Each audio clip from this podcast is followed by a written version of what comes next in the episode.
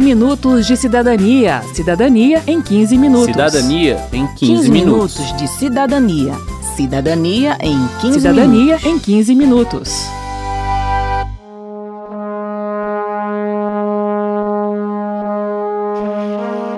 O Brasil é um país presidencialista. A Alemanha é parlamentarista. A França é semipresidencialista. Você conhece a diferença entre esses sistemas de governo? Se não conhece, fique ligado nesta edição do 15 Minutos de Cidadania, que vai apresentar cada um deles e mais alguns conceitos relacionados. Eu sou Márcio Aquiles Sarge. E eu sou Verônica Lima.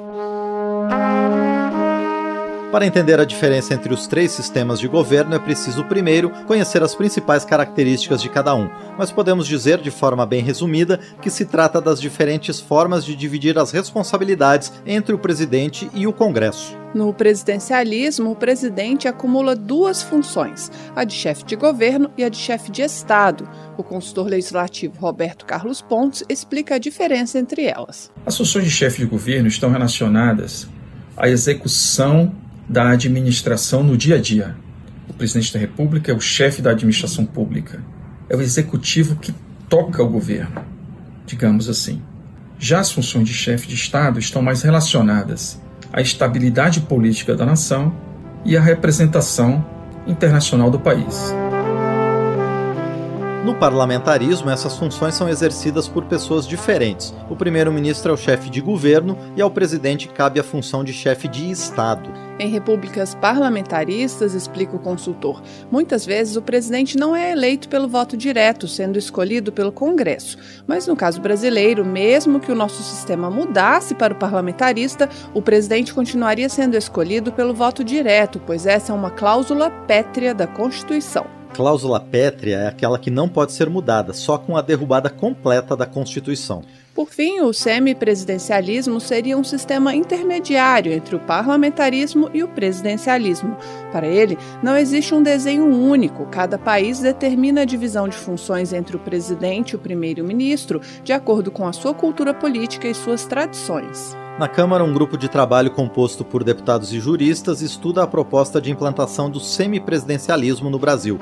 O coordenador do colegiado, o deputado Samuel Moreira, do PSDB de São Paulo, acredita que esse sistema exige mais responsabilidade do parlamento com as políticas propostas pelo presidente eleito. Isso porque o primeiro-ministro seria indicado pelo presidente e teria que ser confirmado pela maioria dos parlamentares, que formariam oficialmente uma coalizão de sustentação do governo e atuariam junto com o presidente na execução do plano de governo. Hoje há uma desconexão. Você elege o presidente da República e elege os deputados.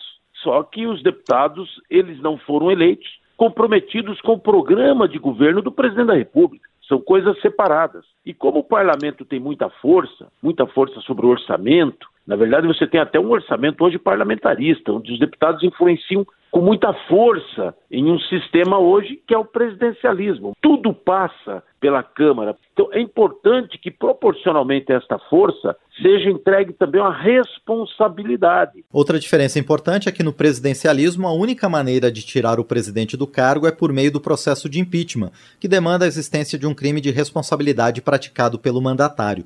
Já no parlamentarismo e no semipresidencialismo, o chefe de governo pode ser substituído quando perde sustentação política. Segundo o consultor Roberto Carlos Pontes, essa é a principal crítica que se faz ao presidencialismo.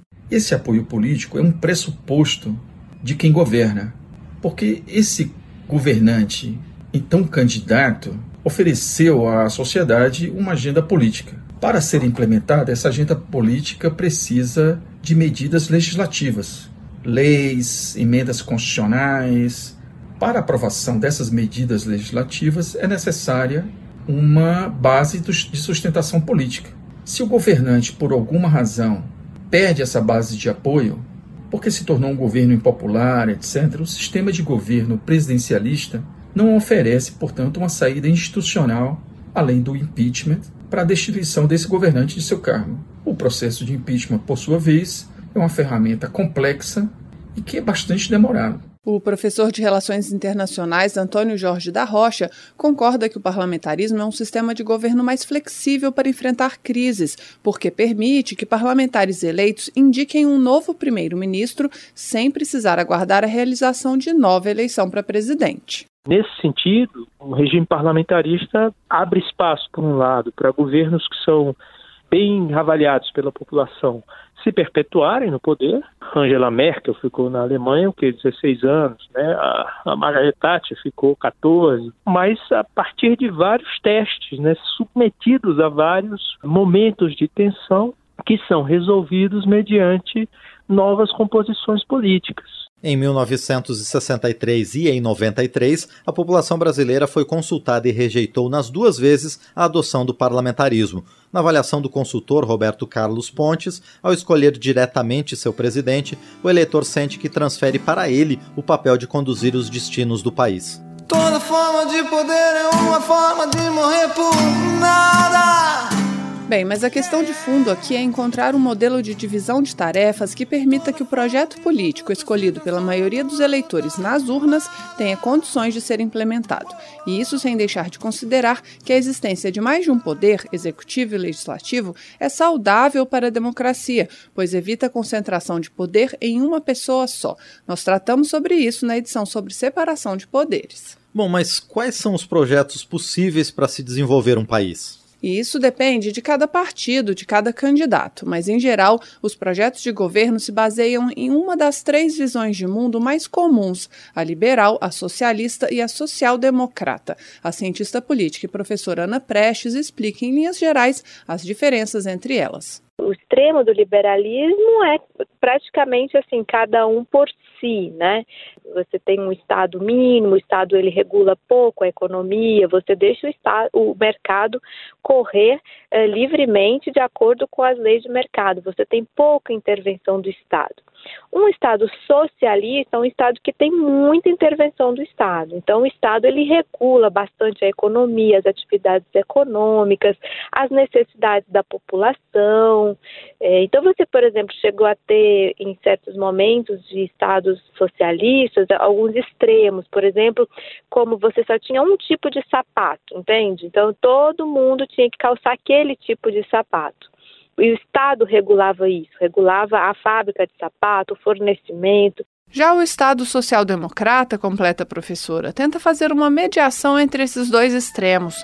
O Estado é um garantidor do bem-estar social, oferecendo saúde, educação, cultura, entre outros direitos sociais, mas ele não interfere tanto no mercado, que tem uma certa liberdade de atuação pode-se falar também em uma quarta linha de pensamento, o comunismo, que, segundo a professora Ana Prestes, seria uma etapa mais avançada do socialismo. Esse é um estado diferente de tudo que já presenciamos no mundo, diz a professora. Segundo Ana Prestes, algumas sociedades apenas chegaram perto do que seria de fato o comunismo, como Cuba, Vietnã e China. Então nós viveríamos assim uma sociedade absolutamente coletivista, em que você não teria uh, disputas ou privilégios e a produção dos bens ela seria fornecida para cada pessoa de acordo com a sua necessidade. E cada um daria ou trabalharia ou daria o seu esforço de trabalho de acordo com a sua capacidade. Mas você percebe que o Estado ele é o garantidor, ele é o garantidor da saúde, ele é o garantidor da educação, da cultura, ele é garantidor dos meios de produção, das fábricas. Seria o socialismo na sua fase final, etapa final. No outro extremo, pode-se falar do neoliberalismo, que, segundo Ana Prestes, é a reorganização do ideário liberal realizada após o fim da Guerra Fria pelo chamado Consenso de Washington.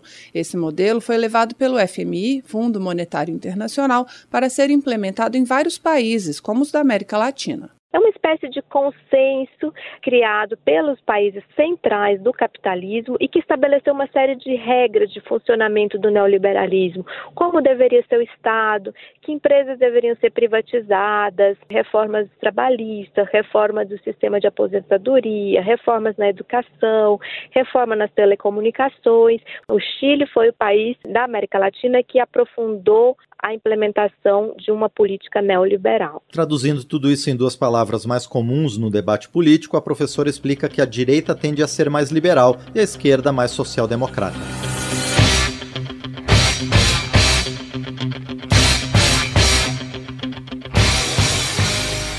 O professor de Relações Internacionais Antônio Jorge da Rocha lembra que os termos esquerda e direita surgiram no parlamento francês pós-revolução quem se sentava à esquerda do parlamento tinha uma visão mais de inclusão da população, o que hoje se chamaria de progressista, ele diz. E à direita ficavam os mais conservadores, que defendiam posições mais próximas ao status quo. Em relação ao liberalismo, o professor explica que a direita de hoje tende a defender mais as liberdades individuais e a esquerda uma maior interferência do Estado no sentido de recolher, por exemplo, tributos e redistribuir entre aqueles que tiveram piores é, oportunidades e que estão mais à margem da sociedade para tentar tornar a sociedade menos desigual. Talvez seja nesse sentido que se possa falar ainda entre esquerda e direita, mas nada muito radical. Para Antônio Jorge da Rocha, liberalismo é um termo muito atacado e mal utilizado no debate político brasileiro. Quando se fala em liberalismo, é o ponto de vista do indivíduo que está sendo protegido ao mesmo tempo, você precisa assegurar a prestação de serviços é, públicos essenciais que deem a esses indivíduos as mesmas oportunidades. O ensino público gratuito, com um sistema único de saúde, é que dê uma condição mínima de preservação da saúde dos indivíduos, independente de quem eles sejam. Isso é uma república, quer dizer, todos têm que ter os mesmos direitos e, e as mesmas condições de realizar-se como ser humano, como cidadão.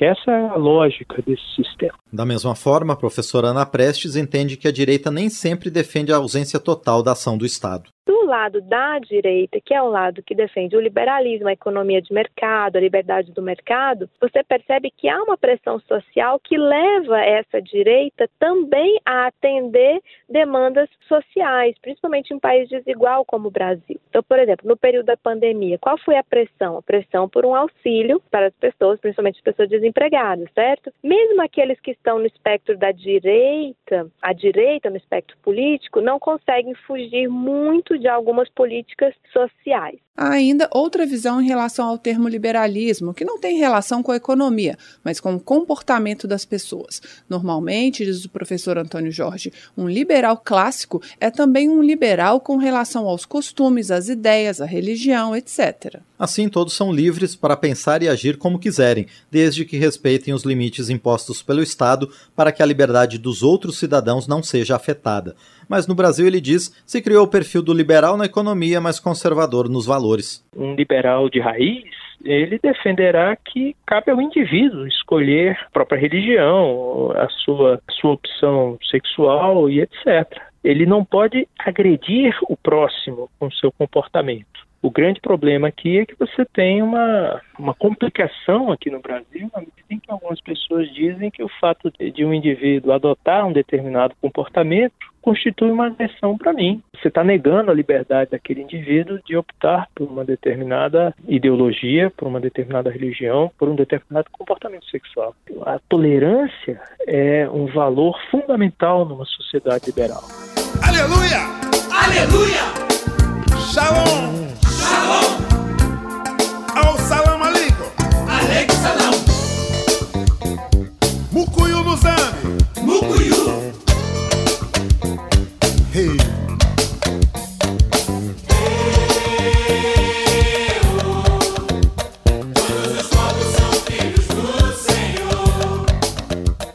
Termina aqui o 15 Minutos de Cidadania, que teve produção de Cristiane Baker, reportagem e texto de Verônica Lima, trabalhos técnicos de Marinho Magalhães, edição de Márcio Aquilissardi e apresentação de Verônica Lima e de Márcio Aquilissardi. Se você tem alguma dúvida, mande pra gente. O e-mail é rádio.câmara.leg.br e o WhatsApp é 61 999 78 90 80. O 15 Minutos de Cidadania é produzido pela Rádio Câmara e transmitido pelas rádios parceiras em todo o Brasil, como a web rádio Cidadã de Muriaé, Minas Gerais. Você pode conferir todas as edições do programa no site radio.câmara.leg.br e no seu agregador de podcast preferido. Estamos também no aplicativo Câmara ao Vivo, que você baixa no seu smartphone. Uma boa semana e até o próximo programa. 15 minutos de cidadania. Cidadania em 15 minutos. Cidadania em 15, 15 minutos. minutos de cidadania. Cidadania em 15 Cidadania minutos. em 15 minutos.